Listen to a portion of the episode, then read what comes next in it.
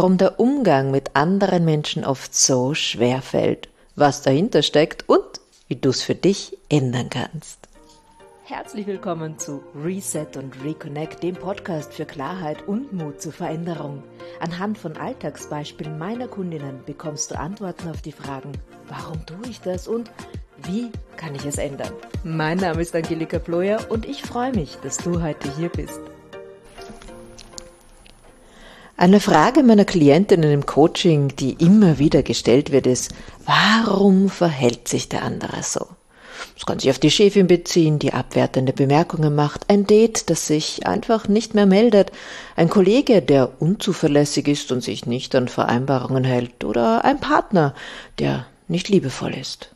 Gefolgt wird diese Frage dann oft von, das macht man doch nicht, das weiß man doch, und ich würde das nie tun.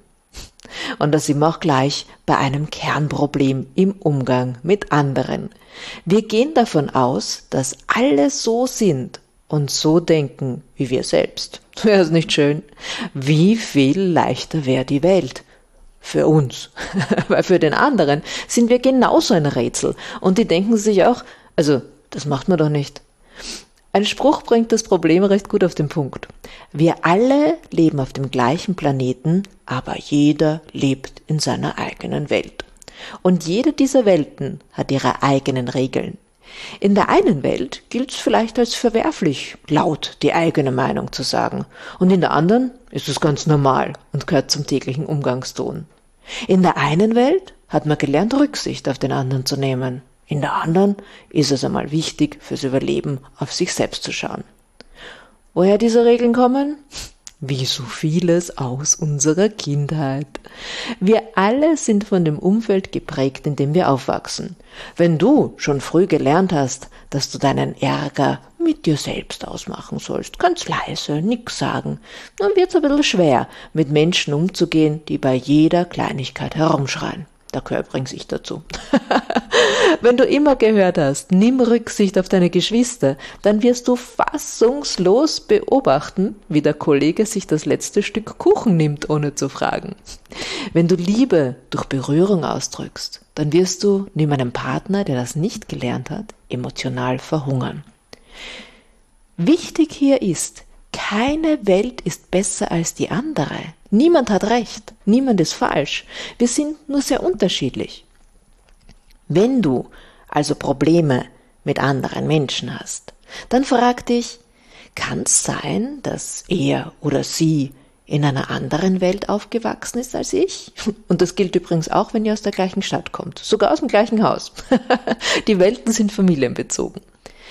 Die zweite Frage, die du dir stellen kannst, was kann denn der Grund für diese Handlung sein? Warum macht er denn das wirklich? Und was denkt er oder sie vielleicht gerade über mein Verhalten? Und jetzt kommt was ganz Wichtiges. Und das schreibt dir bitte ganz, ganz, ganz dick auf, weil das sage ich fast jeder meiner Kundin in jeder Coachingstunde. Bist du bereit? Okay. Der Satz lautet, es hat nichts mit mir zu tun. Das ist der Kernsatz im Umgang mit anderen Menschen. Jemand ist unhöflich zu dir? Das hat nichts mit dir zu tun. Jemand ignoriert deine Bedürfnisse? Es hat nichts mit dir zu tun. Jemand beendet eine Beziehung zu dir? Es hat nichts mit dir zu tun. Ja, auch im letzten Fall, weil es hat mit den unterschiedlichen Erwartungen, Wünschen und Bedürfnissen zu tun. Du kannst die perfekte Partnerin sein und trotzdem trennt sich dein Freund von dir. Warum? Das kann tausend Gründe haben. Vielleicht hat er eine andere Vorstellung von Beziehung, vielleicht fühlt er sich getriggert und an eine an, an, alte, andere Beziehung erinnert, oder er hat jemand anderen kennengelernt. Nichts davon hättest du verhindern können. Ja, und dann sagen meine Kundinnen, aber ich hätte mich doch anders verhalten müssen. Ich hätte mehr auf ihn eingehen müssen. Mit mir stimmt was nicht und ich bin nicht genug.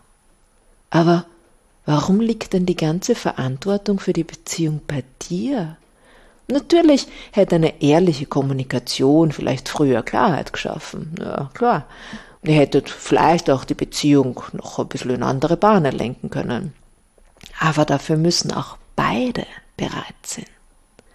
Das Verhalten einer anderen Person hat nichts mit deinem Wert zu tun. Es hat nichts damit zu tun, ob du liebenswert bist. Du bist immer genug. Und die Verantwortung für zwischenmenschliche Beziehungen liegt immer auf beiden Seiten. Ja, starker Tobak, ne? Musste ich auch erst lernen, ehrlich gesagt. Also ich habe mich ja auch immer verantwortlich gefühlt für alle Beziehungen. wenn ich besonders brav war und wenn ich besonders bemüht habe, dann funktioniert die Beziehung. Aber irgendwann war ich erschöpft und müde und der andere hat gesagt, ach nö, jetzt, jetzt freut's mich nicht mehr.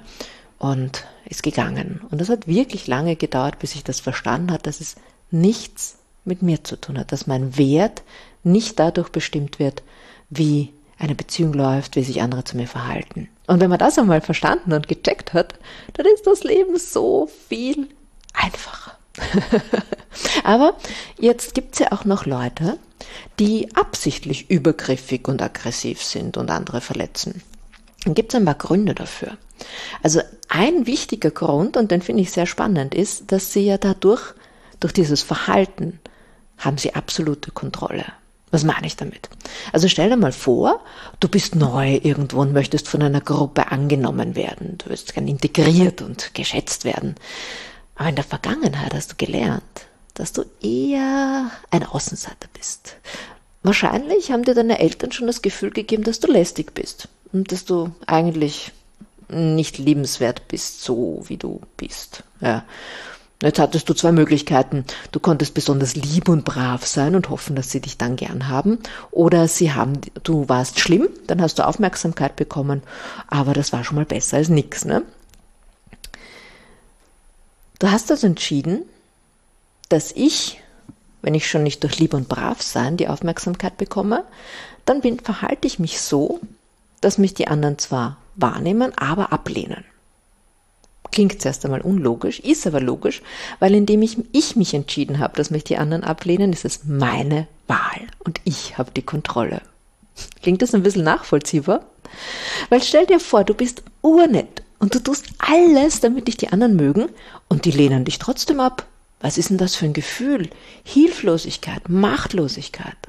Wenn ich aber quasi die Schuld habe, dass ich abgelehnt werde, dann habe ich's herbeigeführt, dann habe ich entschieden, dass ihr mich nicht mögt. Und damit habe ich die Macht.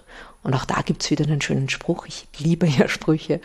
Wer die Schuld hat, hat die Macht.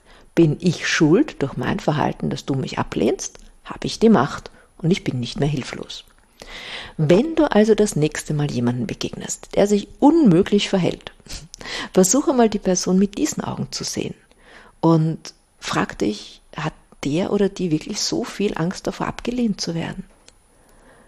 Und dann beobachte ich, was sich in der Einstellung zu dieser Person für dich ändert. Ein weiterer Grund, warum Menschen ungut sind, ist aus Unsicherheit.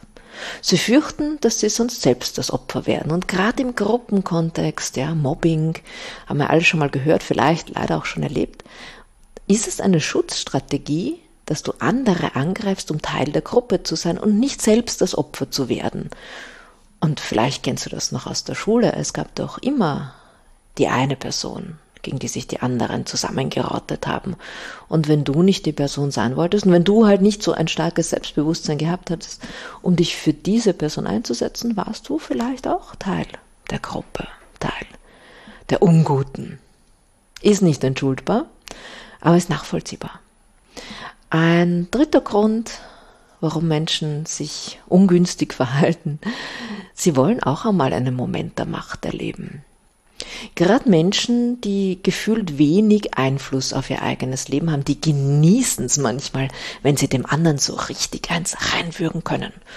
Das kann bei einem Amt sein, bei dem man dich von oben herab behandelt und dir das Gefühl gibt, du bist lästig. Es kann auch im Krankenhaus sein, wenn ein Bedürfnis mit einem Augenrollen als unwichtig abgetan wird. In beiden Fällen geht es nicht um dich. Du bist jetzt gerade nur da, um dem Ärger dieser Person über ihr eigenes Leben Luft zu machen. Und da passt auch der nächste Punkt dazu, warum Menschen sich so verhalten. Sie möchten den Schmerz nach außen abgeben. Manche Menschen sind so tief verletzt, dass es schwer für sie ist, damit umzugehen. Und deshalb geben sie den Schmerz an andere weiter, physisch oder psychisch, Ihr Schmerz wird für sie dadurch gefühlt ein bisschen kleiner. Und sie bekommen, wie im letzten Punkt bereits erwähnt, wieder ein Gefühl, nicht ganz hilflos zu sein. Du siehst, in all diesen Fällen hat das unhöfliche, aggressive oder abwertende Verhalten überhaupt nichts mit dir zu tun. Also hör auf, dir darüber Gedanken zu machen. Ja, aber heißt das jetzt, dass ich mir alles gefallen lassen muss? hat mich das letzte Mal eine Kundin in diesem Zusammenhang gefragt. Auf keinen Fall. Aber es ist ein Unterschied ob ich mich mitreißen lasse und auf die Provokation eingehe, ob ich im Streit lande, ob ich mich zurückziehe, gekränkt und beleidigt bin und an mir zweifle oder ob ich ganz klare Grenzen setze. Und wie das geht, das besprechen wir in einer der nächsten Folgen. Nochmal zusammenfassend. Wenn du dich über das Verhalten eines anderen Menschen aufregst oder dich gekränkt fühlst, dann denk dir einmal als allererstes, es hat nichts mit mir zu tun. Ganz, ganz wichtig. Dann versuch dich aus der Situation so ein bisschen gedanklich herauszunehmen. Vielleicht auch erst im Nachhinein, ist auch in Ordnung. Und schau mit Abstand drauf. Und frag dich, warum, worum geht's hier eigentlich? Und es geht ja auch selten um die Sache, ist ja auch sehr spannend. Es geht immer um so viele andere Dinge. Könnte seine, ihre Sicht der Dinge auch gerechtfertigt sein? Ja, das ist, ist leider nicht immer nur deine Richtung, die perfekte. Wie würde jemand anderer diese Situation sehen? Und wenn dir das gelingt, dann kann dich kaum mehr etwas aus der Bahn werfen. Du wirst dich viel weniger ärgern und dein Leben ist viel entspannter. Versprochen. Ja, was sagst du dazu? Hat das geholfen? Hat das auch ein bisschen resoniert? Über manches muss man nachdenken, das muss man erstmal setzen lassen und dann auch so ich, ich schlage dann vor, mal so ein bisschen durch Familie- und Bekanntenkreis zu gehen und die Leute zu beobachten mit diesem Blickwinkel und sich zu fragen, warum, warum macht er das jetzt gerade oder die? Äh, warum sagt er oder sie das jetzt gerade? Ja? Und es wird so viel klarer und man kann mit sehr viel mehr Mitgefühl auf die Menschen zugehen. Und das ist es ja, worum es im Leben eigentlich geht, dass wir Mitgefühl, Empathie für den anderen empfinden. Und das heißt nie, dass wir schlechtes Verhalten oder, oder schädliches Verhalten entschuldigen, aber es verstehen. Und wenn wir etwas verstehen, dann wird es schon sehr, sehr viel leichter. Ja, ich hoffe, dir hat diese Episode ein bisschen geholfen. Wenn ja, dann freue ich mich über eine 5-Sterne-Bewertung und auch ein Feedback von dir. Schreib mir auch gern eine, eine Nachricht an info.angelikaployer.com, wenn es spezielle Themen gibt, die dich interessieren oder, oder sagst, na das, das würde ich echt gern mal verstehen, warum das so ist. Ja? Und äh, wenn du laufende Inspiration von mir halten willst, äh, ich habe einen Newsletter, kannst du gerne abonnieren. Äh, ich bin recht umtriebig auf Social Media, mache ganz gern Videos. Ähm, Links dazu findest du in den Shownotes. Freut mich, wenn wir uns verbinden in Kontakt bleiben und wenn wir uns das nächste Mal wieder hören. Bis dahin, alles Liebe.